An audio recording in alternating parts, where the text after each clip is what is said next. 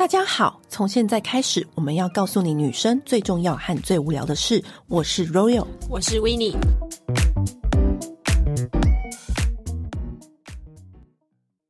天哪，我从上海回来了，这是我疫情结束之后第一次回上海耶，因为我以前呢、啊，我最喜欢就是疫情前的时候呢，我最喜欢的活动就是周末星期五的时候呢，从松山飞上海，大概星期天晚上或是星期一早上回来，我觉得很长周末的时候飞上海玩，因为我觉得上海就是。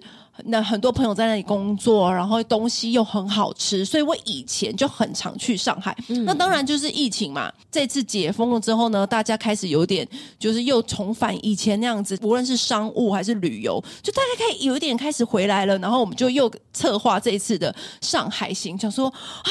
既熟悉又陌生的城市又回来了，然后因为我很喜欢从松山飞，你知道你有没有发现，只要是从 松山飞的城市，我都很常去。对啊、松山飞首尔就很方便啊。对呀、啊，我就觉得就是很像高铁一样啊，就是一两个小时就到了，然后又可以找朋友，然后又是一个新的城市、新的地方，然后又可以开启玩。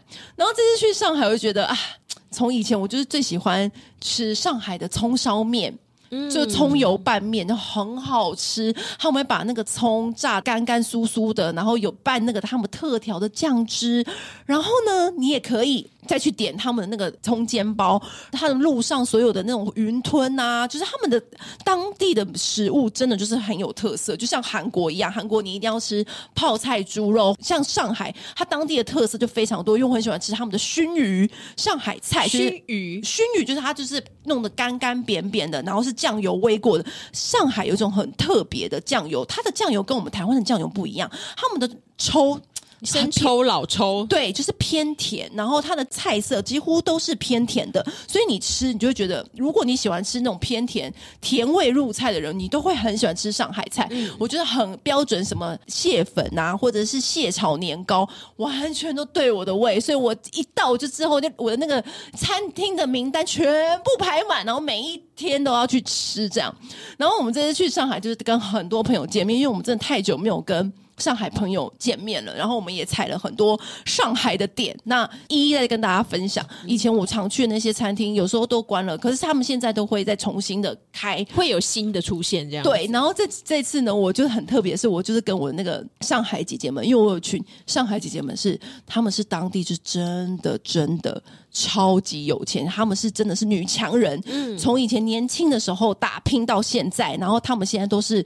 呃，在各个传播，他们无论是做广告，然后还是做传播，上面都是自己有自己的好几间公司，然后是很厉害的上海姐姐。然后这次去，当然是也要找他们看看，跟他们讨教一下现在上海新的啊，大家做一些。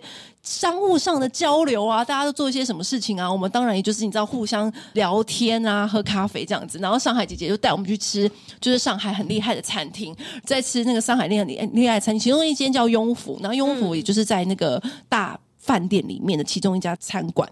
然后那个餐馆也是很有名的，就是几乎就是大家如果你要宴客或请客，不不外乎就是这几间餐厅，福一零八八、雍福、仁和园，或是这种餐厅。然后那时候我们就去吃。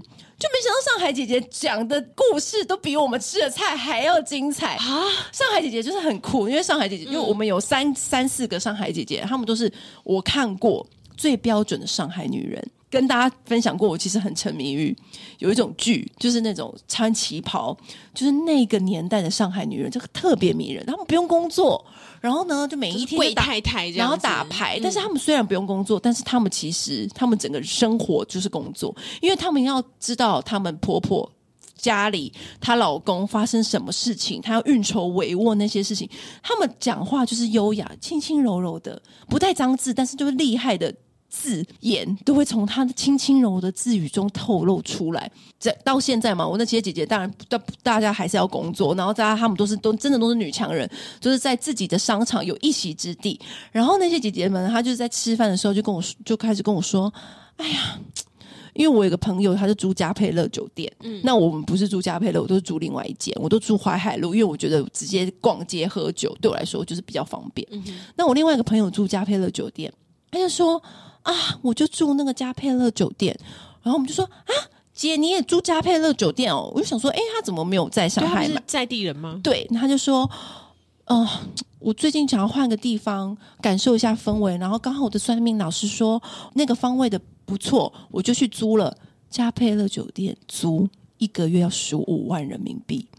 他租了之后，他就觉得说。”啊，他看什么都不顺眼嘛，他很精挑，他就活得很细致的，他就是上海高精尖，嗯、高精尖上面的高精尖，他就觉得啊，这个地板怎么 都没有地暖啊，我不能没有地暖的，他就又花两百万装潢。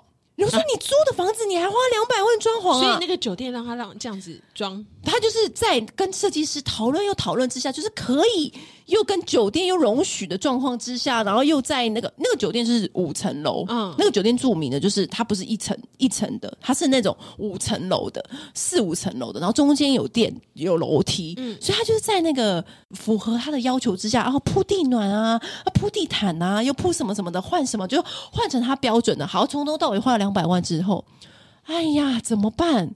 忘记他的猫咪，又有的那姐姐呢，她就是很宠她的猫咪，嗯，还有她的鹦鹉，它跟雪儿一样有养鹦鹉，然后他就说：“我的猫咪。”就从那个楼梯跌下来了。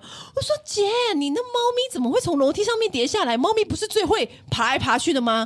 他那个猫咪就是养尊处优，嗯、所以呢，他就是不习惯那个新的那个可能饭店吧。那个饭店的那个楼梯又比较多，他就不小心摔伤了。所以他养了一只笨猫，哎，不好意思这么说，不好意思这么说。然后呢，他那个猫咪就是摔伤了之后呢，嗯，姐姐当然就是心疼啊什么的。”就给他打骨折啊！为了那个骨折，嗯、为了什么？就是一连串的医生，就是开始帮他做手术。嗯，然后后来就觉得有点严重，这中间有点严重。啊、姐还帮他打人类的干细胞啊，续命，帮他把他的猫续命。他说我还拿那个什么干细胞给他打，因为我听说那个干细胞打了之后，我说哈，猫咪可以打人类干细胞。他说可以，他立刻就又又恢复了一半。一般来说。人类的干细胞你打都百万以上起掉，对啊，他用在他猫身上，他很爱，而且而且他就是轻轻轻轻松松之余，然后就说这句话。我说姐，你真的很爱动物哎，然后真的好有爱心，在你的照顾下，然后就猫猫就可以活得很幸福。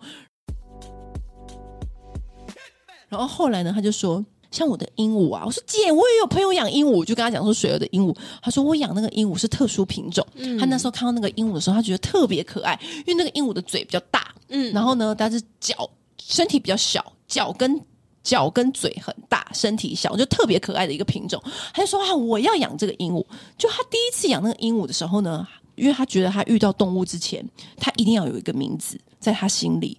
这样才吉利，因为你的姐就是很听那个算命的，不然她为什么要搬家又干嘛干嘛？嗯嗯，嗯他就说遇到这个鹦鹉的时候，我不知道为什么，因为我现在遇到我们家的猫啊，我就立刻就知道说要叫它什么名字。可是我遇到我有个灵感浮出来，他看到这个鹦鹉怎么没有灵感？他想说还没关系，还是先带回家好了，反正之后再慢慢取。就殊不知带回家没多久，那鹦鹉就死了。啊，他就把这个错都怪在，一定是因为。我没有先给他取个名字，没有吉利，没有给他讨个吉利，他就说：“可是我是一个不能接受死亡的，我很不能接受死亡在我生命中出现，我很害怕面对死亡。”所以呢，他的秘书马上在联络鸟园，找了一模一样的鹦鹉来取代这第一只鹦鹉，假装他没有离开过。他就觉得那个鹦鹉一直都在，所以他就用沿用了这一次，他就知道了，我一定要赶快把它取名字，他就帮他取名叫 Quark。嗯、Quark 呢，就是。二世嘛，因为一世已经死了，嗯，他二夸克二世，还有夸克二世，他就有这次有取名字，所以那个鹦鹉呢就活了一年多。那我说什么叫活了一年多？那他后来又发生什么事啊？他就说，夸克，我说夸克怎么了？他说夸克有一次呢，他就是因为他我那个姐姐家就是家里有三个佣人，嗯。可是他又特别为了 Quark 去请了一个专门照顾鹦鹉的佣人，嗯，每天来两个小时，帮他就是弄弄吃的啊，帮他弄猫或者干嘛干嘛的，反正我也不知道照照顾鹦鹉要做什么，反正就每天来两个小时。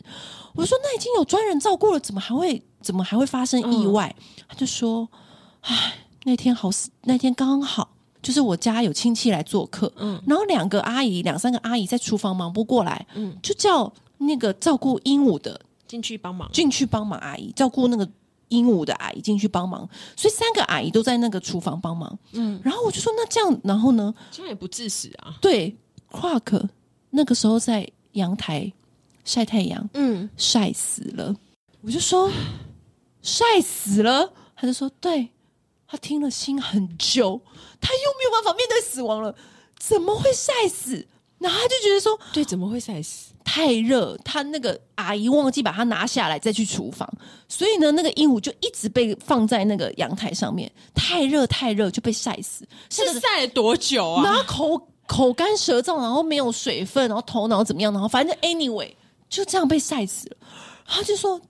我妈妈年纪很大，没有办法接受 Quark 去掉去去了，然后我也没有办法接受死亡，然后我就说那怎么办？他就说秘书又赶快再联络鸟园，就说再来一只一模一样的，他别养了吧？对，我心里也想说姐别养了吧，姐不能接受死亡，Quark 没有死，你说错了，Quark 没有死，因为一模一样的鹦鹉又送来了。然后我们就说一样，夸克三世来了。他说，嗯，对，夸克他就又来了。然后我就说，那现在夸克就是等一下我们可以去你家看夸克喽。他说，等一下不行。我说，所以跨克三世又走了吗？他就说，夸克三世也发生意外。我说，怎么了？又怎么了？我说姐怎么了？然后他就说，夸克三世，而且还为了不要让全家人发现说，说、嗯、是不同的鸟，对，所以他叫那个佣人呃叫司机去接，他特别盯紧。司机蹑手蹑脚，不要吵到妈妈，也不要吵到就别人，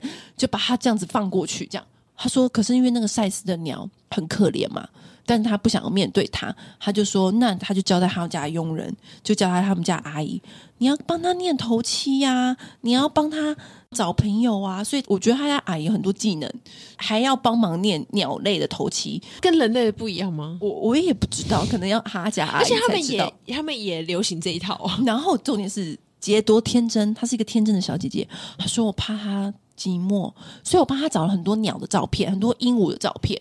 鹦鹉的写真的照片印出来，跟他一起烧，就是说，像人死不就会烧那个纸娃娃吗？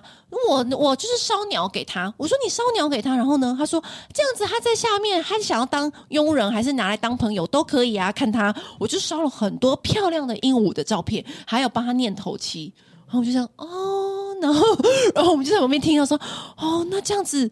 那他就是可以很安心的去啦，对对对。不会啊，他们在下面已经有两只可以坐班了。对对对对，我不好意思戳他痛处，因为他不是说他不不能接受死亡嘛。然后我就说，那 Quark 三世怎么了吗？怎么发生什么事？对，对，又怎么了？对，然后就说 Quark 三世就是也是接回来，那好好养嘛，嗯、这次要小心。嗯，就是也是一样，就是现在都万无一失了，都小心。他说我现在很小心的，像鹦鹉的奶粉。你知道鹦鹉有奶水，我知道。然后呢，鹦鹉的奶粉是要四十度泡的。嗯，为什么要四十度呢？因为当你四十度泡完之后，你再拿给它喝，这中间就会降五度。嗯，所以其实鹦鹉喝的是三十五度。哇，我说姐，你鹦鹉活得比我还细致。连那个温度都算得很精准。我说我们这次是万无一失的养，然后他养的那个特殊品种的鹦鹉呢，它最喜欢的玩具就是，因为它那个嘴很大，它就这样抠抠抠抠抠，他就会把那个东西拆解，嗯、拆的碎碎的。嗯，所以他就想说，他宠它，他就会买那种小树，嗯，给它咬，给它玩，让它去拆解这样子，然后那个树又可以回归他家的庭院，他就觉得这样很好。可是他后来发现。不对啊，他每一天一天就拆一棵树，一天就拆一棵小树，因为他、嗯、他要在那边玩，然后把那个树这样拆解，他就觉得说这样子好像也不好，每一天都拆一棵树，嗯、也浪费钱，然后对他不晓得也好不好，他觉得不要那么多树，于是他就把那个树换成仙人掌。我说仙人掌，它的可以吗？可以，看很硬，所以仙人掌是软毛的仙人掌，它就不会一直想要拆，就偶尔拆。他都有问过，这次他很小心，嗯，他都有问过，他就问过说啊，医生啊，或是问一些那个养鸟的专家、鸟园，他都问了。仙人掌 OK，嗯，啊，所以他就改成仙人掌。有一天他在开会的时候，我那姐是叱咤商场的人物哦，他是会上那个百度的那种人哦，嗯，他就说开会开到一半。发现我的手机噔噔噔噔，管家又跟他说了，Quark 三又走了啊！而且突然暴毙啊！这么精心的调养，怎么会暴毙呢？然后他就是吓到不行啊！当场开完会，立刻冲回家，全部人找了各种，搜了全家，各种都找不到蛛丝马迹，想说到底为什么 Quark 三会暴毙？嗯，于是他又联络了那个动物的解剖，不然怎么办？怎么知道夸克三死嘛？对，所以他就又再请专家帮他的夸鹦鹉解剖，送去化验，说死因到底是什么？嗯。他不是不能接受死亡吗？但是他还是要知道，因为他第 第四只总不能死嘛，哦、对 对不对？鸟类那个死因贵吗？他说啊，比人便宜很多，几百就有了。然后我就说哦，好好好，解剖之下就发现，夸克三世的那个咽喉，嗯，有石头，然后就在想说，他家怎么会有石头？仙人掌旁边的小石头，仙人掌本身没问题。是仙人掌旁边的石头被夸克三世吃到嘴巴咽喉噎住，他就暴毙就死了。然后我就说：“姐，别弄这个东西了吧，姐。”然后他就说：“现在我就知道了，我现在就是养鹦鹉专家了。”他说：“我觉得我以后可能会做一门鹦鹉的事业。”所以他有养第四只吗？为什么？他说：“为什么？就是在我们吃饭的时候，他他来吃饭没有司机接他，我等下司机没法来载我，因为司机去温州。”接四世四世夸克四世，我就说，所以四世现在在路上。他说，嗯，大概九点到我家，然后我们吃吃吃到八点多，我就听到杰打电话交代管家说，你要记得哦，是四十度的水，你空调都调好了吗？空调是几度几度的？然后我在旁边就听，我就想说傻眼，那个鹦鹉活得比我还精致。那我其他朋友全部人都傻眼，他说，夸克四世现在在路上。不禁为夸克斯是感到担心。对啊，他活得比你精致，可能他都活得比你短很多哎、欸，怎么会这样？我还说鹦鹉是通常是可以活很久的鸟，对，对。然后所以我就想说，姐是不是鸟园？鸟园的人跟你阿姨是不是串通一气？是不是因为你他想要多赚你的钱？你看就是每一只都收钱，每一只都收钱，所以他就心里就是想说。没关系，他就是养姐，现在就是鹦鹉专家。可是你知道，你知道有起来，然后那个姐就很可爱，她就跟我说了很多，就是那种鹦鹉的故事。然后她她中间又说了，就是因为那姐就是做房地产嘛，嗯，你在讲那个加佩勒装潢的故事啊，嗯、然后又才牵扯到他哦，难怪他很懂这些，对，嗯、然后才牵扯到他就是那个没有帮他的猫猫用网子，所以他猫又摔倒，然后还给他打人类干细胞，嗯，然后他就是说。啊、哦，那个房地产啊，最近呢，因为就是国内就是有一些房子就很很轰，嗯、尤其是三亚，现在三亚不是很火嘛，嗯、很多活动就是办在三亚，嗯、很多他们就觉得三亚是他们那个高级度假的地方，然后有很多很厉害的那个建案都建在三亚，就有点像是好简单来说，就是像是地堡这样子的房型。嗯，那这样子的房型盖好了，是不是就很多？富豪们都想说啊，我也要一户，我也要一层这样子，买一个度假的地方，或是买一个，就是、嗯、而且那个买在那边还可以看得出来你是某某身份，因为不是人人都能买的，嗯、那个都要有你知道，sales 要经过你的那个身份评估的，所以就是有点像是爱马仕的这种感觉。嗯、因为当人人都想买，就而不是，而且中国有钱人那么多，对、啊，他不太一定要这个身份认证的。于是呢，就有了茶位费。我说什么是茶位费啊，姐？茶位费就是。喝茶的茶，位置的位，嗯、茶位费。我说茶，茶位费，对，我说茶位费是什么意思？他说茶位费就是 sales。今天有那么多人，嗯，上门来跟你说，我要买一层，嗯、我要买一户，他就说，哎，那就要茶位费，私底下的。我说茶位费是多少？几千啊？他就说，哼，每茶位费是通常都是五十万起跳，保底五十万。五十万人民币的茶位费，而且你还不确定你缴了这个茶位费能不能买到那个房子，他只是让你有资格谈而已。对，你再往上加，有一个人呢，就是之前有个 sales 最有名的，嗯，他茶位费以好几亿被抓，因为为什么呢？因为这是不能公开的秘密。对，然后再加上建商比建商还有钱。这很厉害，欸，老板都没赚那么多，嗯，sales 底下赚的比老板还让你有个谈的资格，对，盆钵盆满，老板自己都没赚，盖那个房子的老板都没赚那么多，上面的 sales 赚成这样，我就说哈，现在还有茶位费啊，然后我就学到了很多字，有没有？然后呢，我们。当晚跟姐聊完之后呢，姐当然就要赶回家看她的鹦鹉了嘛。每个月有跟我们去喝酒，嗯、然后那天我就跟亨利啊，还有我朋友一起去酒吧踩点喝酒。那这中间我们就一直在讨论说，这姐真狂。那个鹦鹉啊，怎么养的比过得比我们还细致？然后呢，连他玩的玩具都有这种层次上面不同，有树，有仙人掌，跟哇，他过的生活都不一样。然后我们去到一个酒吧，也是什么亚洲五十大，你也知道我最爱亚洲五十大、嗯、来了，因为我就有看那个小红书的分享说。三楼是最好喝的，嗯，因为它就是比较安静，然后每层楼不同风格的，对，然后它的日式比较是偏日式精致的。那像我跟亨利这种，你知道，给给拜拜品牌迷思的人，就说那当然就是喝三楼的，嗯、二楼就是比较年轻，然后音乐比较大声的那一种。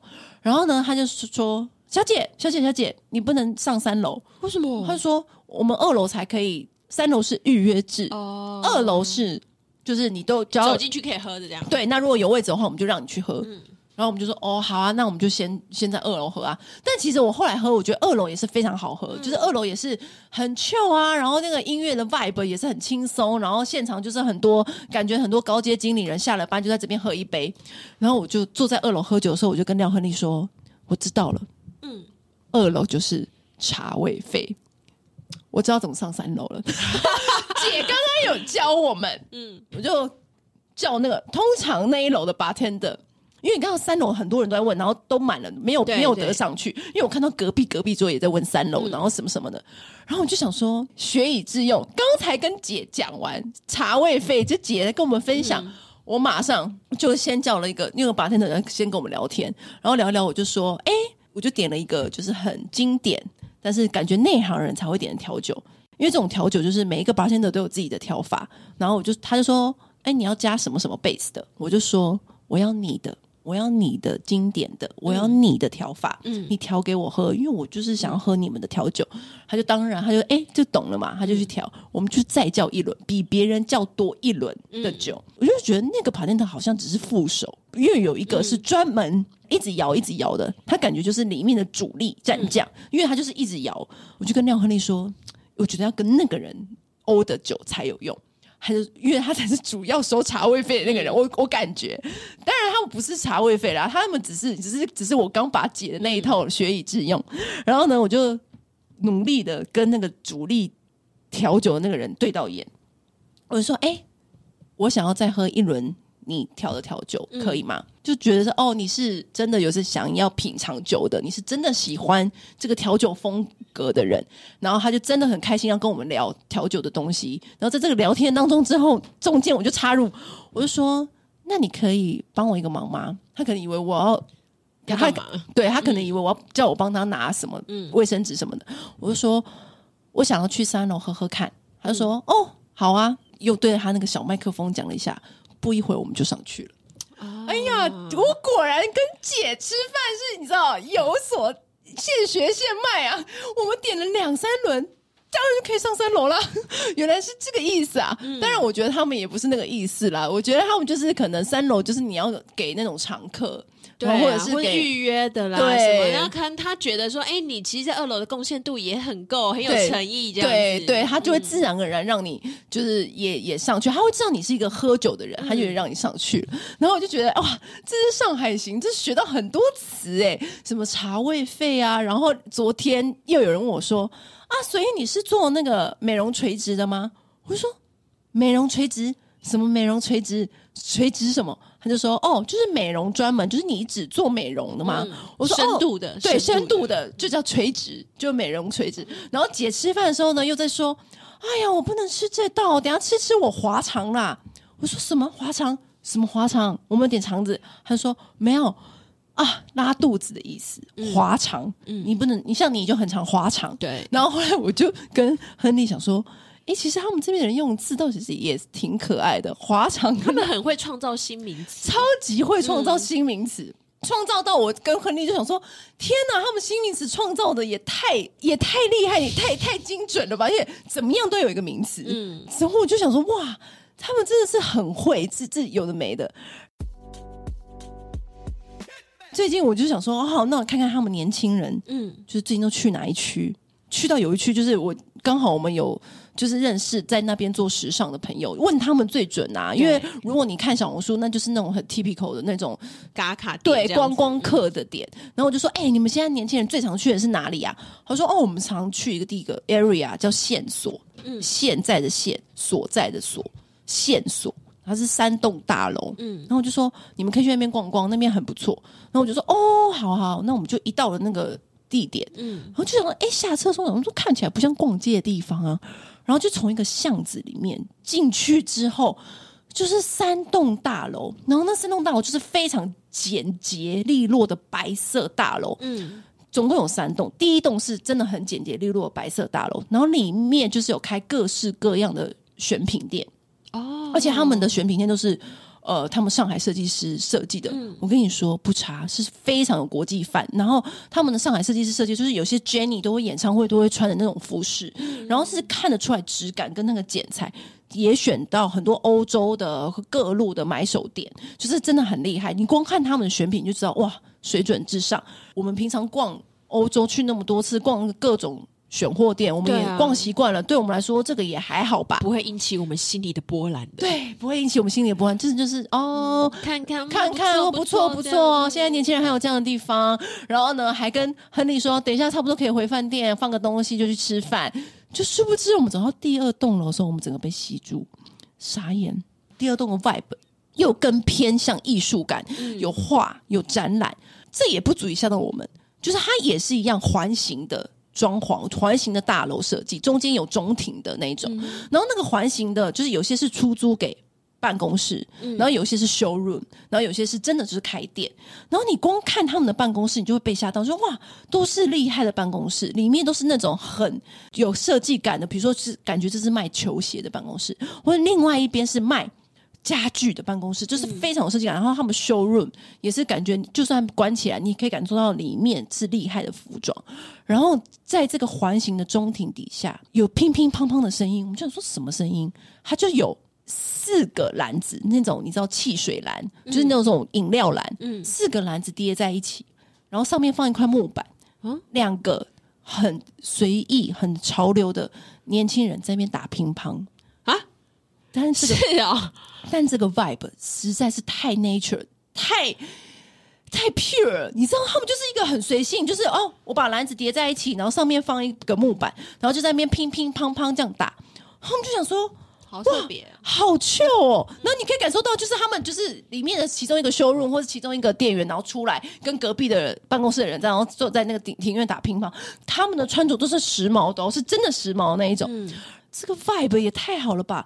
突然，我们就听到远方更大声的乒乒乓乓，我们有什么地方？然后我们就转过去看，是一个叫做 Nerds，就是书呆子这个单子，嗯、有一个快闪店开在那里，书呆子俱乐部。我我们就是被这个名字给吓，就是吸引住了。就进去之后呢，里面的人穿着就是真的是很 young 很年轻的，但是不是那种 Y2K 的 young。是那种有在穿搭，然后有有在不是超级时髦，也不是超级俗，他就是很轻松的游走在这中间，然后在那里打乒乓，然后其他他们怎么那么爱打乒乓啊？就像我们的小林同学一样，我们台湾的乒乓也很厉害啊。然后呢，其他人就坐在那里 chill，就是喝酒聊天，在那边 chill。然后我就觉得。这样的 vibe 很对的原因，就是因为像我们不的羽球不是很厉害嘛？嗯，我们的乒乓其实也很厉害，可是我们从来没有一个这样的地方，就是把自己国家很像我们棒球也很厉害，嗯，可是他们把这个球类的运动跟潮流涂鸦结合的太自然了。太 make sense 了，就是我们可能运动就是真的就是运动场，对，然后我们去那边运动，所以他不是不是他那个那几个想打的人自己架的，哦，不是，是那个商场本来就有的装。那个是一个 Nurse 这个服装品牌，它跟乒乓球紧紧的结合在一起，哦，所以它出了很多像乒乓球涂鸦的 T 恤，可是又很 make sense，就算我不打乒乓的人，我都买那个 T 恤，嗯，然后或者是做各种艺术家的结合，嗯，把艺术家跟乒乓。结合就是那个乒乓球可爱的橘色，变成各式各样的产品。然后呢，他还把乒乓球拍找来各式各样的艺术家，在乒乓球拍上面做作画，然后设计这样设计。所以你可以买乒乓球拍，你可以在那里买到超级可爱的乒乓球拍，还有那个乒乓球拍的钥匙圈，或是或者是涂鸦，或者是各种各样的周边商品。然后你还可以在那边打乒乓。然后都可以，就是你不打乒乓也 OK，他们还会很自然的说，哎，在那边打扮，就你不会觉得那里是特别有距离感，或者那边特别的、嗯、哦，有些潮流店你会不敢进去，完全没有，他们就是这种真的很 chill，很那个 vibe，就是在那边就是很自然的打乒乓，好像是他下班上班跟上班中间，然后在那边打，或者是他真的就是来打，他真的就是想打，他也不是什么专业的，他就是当下我们两个人就被那个氛围给感染，因为你会觉得说。在这样子的场域里面，就像好，我们像我们台中可能很厉害的，比如说什么什么逛街的那个市集，也不会有一个地方在那边打羽毛球啊，然后发展出这个这个这样子的周边文化，嗯、就是它就是一个，就是它把运动嗯。的周边素材跟潮流跟生活结合的非常好，然后呢，结合更好的一点是，我就顺手我就想说，好，好买一个 T 恤。然后在那个买 T 恤的隔壁，我就看到有一个报纸。然后你知道我们是做杂志出身的，我就看到那个刊物，我就停下来看。他就说：“哎，你可以自己拿哦。”嗯，我就说：“哦，好啊，好啊。”我就拿，然后拿了之后，就是说免费拿的那个刊物啊，不像一般免费的刊物，很认真的刊物，没有在给你夸张排版跟内容，是非常认真。它的主题就是运动新生活，嗯、然后下面是我们办报宗旨只有一个。就是收集普通人的快乐，哎、欸，我喜欢这个 slogan 呢、欸，收集普通人的快乐。对，然后我整个人心心脏就震荡了。嗯，我以为我再也不会回到了出版圈。我当下看到这份报纸的时候，我真的吓晕。我想要成为这个报纸的记者。打开来看，里面就是有各式各样普通人快乐的事，叫 Nerd Nerds Club，然后跟桌球，就是。他用一颗乒乓球把所有东西串在一起，因为你知道为什么是 Nerds Club，就是因为这个球不是就是一个很简单、很便宜的橘色的球，但是它就是可以把一群不同风格的人聚在一起，然后一起做一些快乐的事。然后我就觉得这个概念也太好了吧！当下我就说，普通人快乐的报纸，收集普通人快乐的报纸。我天哪！我想到了，我我真的，我觉得我老了，不赚钱也没关系，就是来一份普通人快乐报纸吧。因为我们现在的刊物都是很多各种 luxury，就像我们的节目也是告诉大家说，哦，高精尖要用什么，然后我们的那个乳液、乳霜、嗯、万元乳霜，我们最爱的 La Peri，它的外面的瓶身让我们心生向往，然后我们。工作就是要得到那些，当然我们也要追求这些。就像我们刚刚讲那个上海姐姐，她养鹦鹉，她也是普通人的快乐。无论你今天只是用不普通人的方法养而已。对，可是你知道他内心的快乐，嗯、大家追求的内心的快乐都是同一个点，嗯、就是普通人的快乐是无论你的收入多少，大家都心里都还是要有小小的。无论你今天的年纪，无论你的职业，无论你的收入。大家都还是会为了那个最简单淳朴的普通人快乐开心，然后就觉得哇塞，这概念真棒！现在有普通人快乐的杂志吗？报道普通人快乐的杂志是不是没有？对不对？这种刊物就是你无论谁看都觉得开心啊！无论是我那个叱咤商场的姐姐，嗯，对她来说养宠物的快乐就是这么单纯，她就是沉浸在我们先不看她怎么养宠物，每一个人他。心里都有一份这个小小单纯的快乐，然后这一群人 Nurse Club 是用这颗球串在一起，嗯，然后就觉得哇，此趟我们两个人不出那个线索的时候，我们就觉得说，我们内心真的就是心灵富足。我们就在想说，那我们回去的时候，我们如何找到自己的小快乐，小普通人快乐？然后呢，吃晚餐的时候呢，我就很开心的跟我那个以前，因为我们以前有些 L 同事现在也在上海，嗯，我就跟他们分享这件事情，我就是像跟你分享一样，嗯、我就说，你知道我刚刚去的地方，我怎样怎样怎样怎样，我说我也要普通人快乐的报纸，我要去当这个记者，然后什么什么的，我就觉得很开心嘛，我就说我们回去也要办报，我们要办一个快乐报纸，然后呢，他就是这样子，他就说哦，那你要办那个快乐报纸，你先把你的 LV 包包丢掉。我说不是这样好吗？你们都搞错了，这两种快乐可以兼得。我们不能除了高级乳霜快乐，我也要普通人快乐吗？我不行都可以吗？那上海，因为我记得以前去，就是最麻烦一个事情就是付款。哦，他现在开放了，对，因为原本我也是很担心，嗯、就是都没有办法付款，因为我以前去都是叫我朋友付，那我再转账给他。对，我记得永远记得，我有一次一个人去吃一个还蛮好吃的意大利餐厅，蛮蛮高级的。然后我就是结账的时候，我就拿出我的信用卡要刷，然后他他一看，哎，Mastercard，他就愣了一下，他说：“您等等好啊。”然后就这样就反向倒柜，然后从底下拿出一个布满灰尘的刷卡机，然后接上去，然后说：“您等一下，要连线。”然后我就。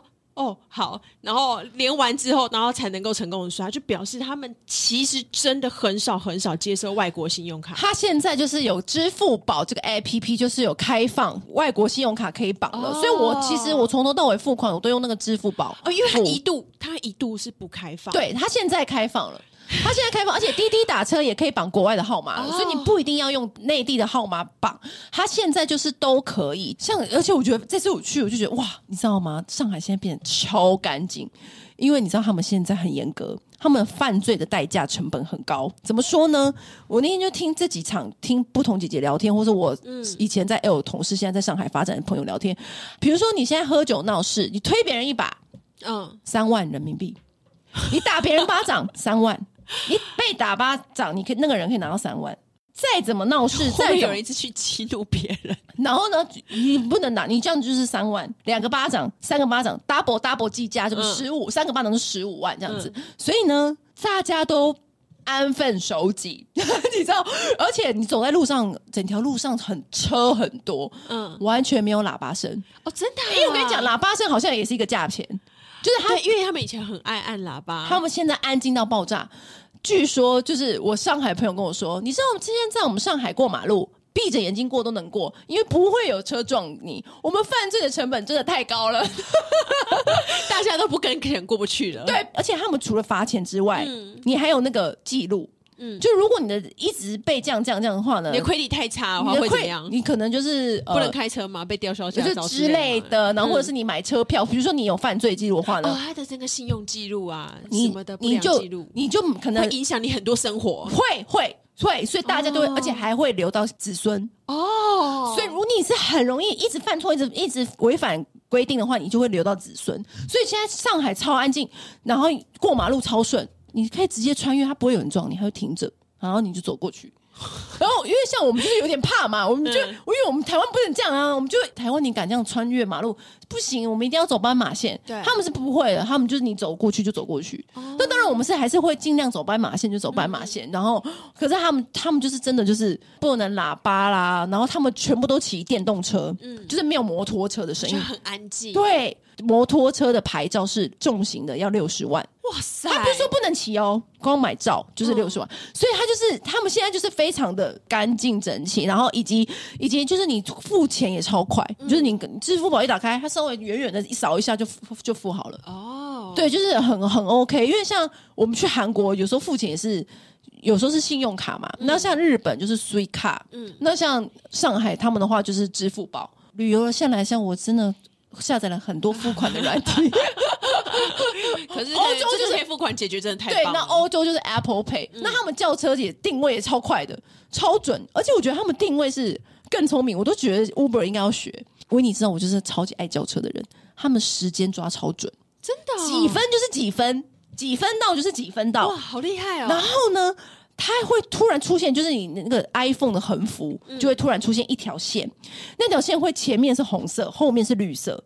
红色就是它正在开往你这个目的地的点，嗯、绿色是从目的地到从我上车的地方到我的目的地。嗯，所以你就看那个车子这样跑跑跑跑跑跑到哪一条线，就代表跑到那条线的哪中间，你就知道他开到一半；跑到那条线的点，你就知道他说他看到你开到我。要来接我了，然后我上车之后呢，我都不用点进去那个、嗯、那个 app 里面看，它就是一条线就可以知道说我现在行经在哪里了。就是比如说我只要从红点到绿点，它就会那条线就是这样嘟嘟嘟嘟，它那个小车就会开始按照你快要接近那个目的地，它就会快要接近那个点，所以它是一条线。嗯、就 Uber 的话呢，你叫完它顶多就是三分钟到，就是它跳到你 iPhone 的横幅是三分钟到，两分钟到。上车之后，你就是点进 App 里面，你才看得到。说，哎，还要距离还要多久才到啊？嗯、就你还要再点进去，你才能看得到。而且它是轿车已经内建到，哇！我这个轿车之人就是也是甘拜下风。因为像巴黎，像我们在欧洲吃很多亏啊。你有时候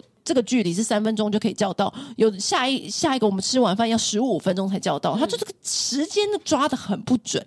但他呢是，比如说我现在发给你地址，我现在赖里面发给你地址，你点地址，他就会跳出来说叫车吗？这是真的，好适合你居住的地方哦。就是它不用复制贴上到另外一个 app 里面嘛，它是整全部整合，你知道？它就是你我发给你地址，它就是会会问你说叫车还是怎么样还是怎么样，就是有很多选项都是符合你生活的选项。我就说哇，也也也也太快了吧！所以很快，所以他们很常常上海女生朋友就跟我说，我跟你说。我们这种，你等下去酒吧看到你认识的男生，你你跟他加 WeChat 之后呢，你就发给他地址。嗯、我们都是这样子，二话不说就是发给你，因为他们定位很准。嗯，分享地址，你就分享位置给他，他就知道，他就知道去哪里找你了。我们搞暧昧，我们都这样子的，我教你这样，我就说哦，很不错。但上海，我觉得还是可以去去玩，因为闺蜜们推荐的食物我都有吃，然后还有我们自己开发。姐姐推荐我的食物，我也都有吃，就真的就是好吃。酒吧也是好玩的，当然啦，我觉得他的游客真的没有像以前那么多了。我觉得要慢慢回来啦。对，嗯、因为像以前外滩是，哇塞，超满，超满，你根本就走不动的那种。外滩是超级挤，现在外滩就是你大摇大摆的走都可以，其实蛮舒服的、啊。对啊，所以我觉得我这次走起来就是真的很舒服，嗯、因为它的酒吧以前也是满到爆炸。以前是你连可能二楼都进不去，还什么茶位费嘞，连二楼都进不去。哎、欸，他现在是真的，你二楼还有位置坐，就是因为他现在的人就是刚刚好的，外国人真的少很多。嗯，以上就是我的上海奇遇记，真的很特别。有什么鹦鹉跟什么茶位费，还有给猫打干细胞什么之类的，我觉得特别啦。然后还有普通人快乐的报纸，得到很多收获回来。然后心里就是想说，哎、欸，好像我们可以来一个收集普通人快乐的报纸。或者是节目，或是怎么样？我们这也算是啊，我们也是普通人快乐吗？是啊，是啊，是啊。就像我们要开团的 La Prairie 的精华，眼部精华，我们之前就很爱用嘛。嗯，现在可以用一个很独家优惠的方式买到，因为以前 La Prairie 是真的，我有真的好用，它是真的真的好用，可是它真的就是贵。我们的缺点不是他的缺点，这是我们的缺点。对，但因为这一次呢，就是因为 La Prairie 一直都知道我们很喜欢他的商品，对，然后我们也知道说它的价钱是真的比较高级的。嗯、那于是呢，我们彼此妥协，都想出了一个绝美的方案，就是呃，我们直接，如果你点选我们节目资讯栏连接，如果你真的也想要试试看 La Prairie 的保养品，尤其是它的眼部精华跟它的脸部精华都超级好用。就是你可以体会到人生最好用的精华液，就是 La Prairie。你想要试试看的话呢，这次我们有很好的组合优惠。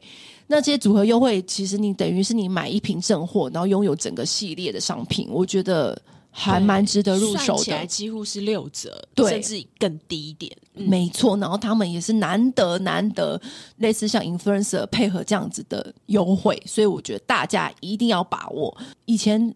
对于它的价位，迟迟不敢下手。我觉得这一次呢，可以试试看，来做一个体验。对，我觉得我们普通人快乐也试试，然后高精尖的也试试。人生嘛，你知道？对啊。但是它的精华是你用了之后，你就可以明显感受到你的皮肤变得很细致、很滑顺、很饱满。因为你知道，我觉得精华液就是这样。有的时候是平价的精华液，你可能就会觉得。保湿保湿的就这样子，你不会有太大的感受。然后或者是精华液，你用完可能你会觉得说啊，其实我也不用擦精华液也没有关系。可是 La Prairie 的精华液就是你擦完之后，你就知道。它为什么会贵？它贵的是非常的物有所值的。对，你就是整张脸真的就是紧紧弹弹嫩嫩的，你甚至会觉得说，哎、欸，那我是不是不用擦乳霜了？有时候你根据你的气候去调整，有的时候每个人的肌肤比较干，还是当然还是要再擦乳霜，就是看你每一个人的肤质不一样。但是我真的觉得它的它的精华液是所有贵妇品牌里面最厉害的。嗯，那今天就先这样了，拜拜。按订阅，留评论，女人想听的事，永远是你最好的空中闺蜜。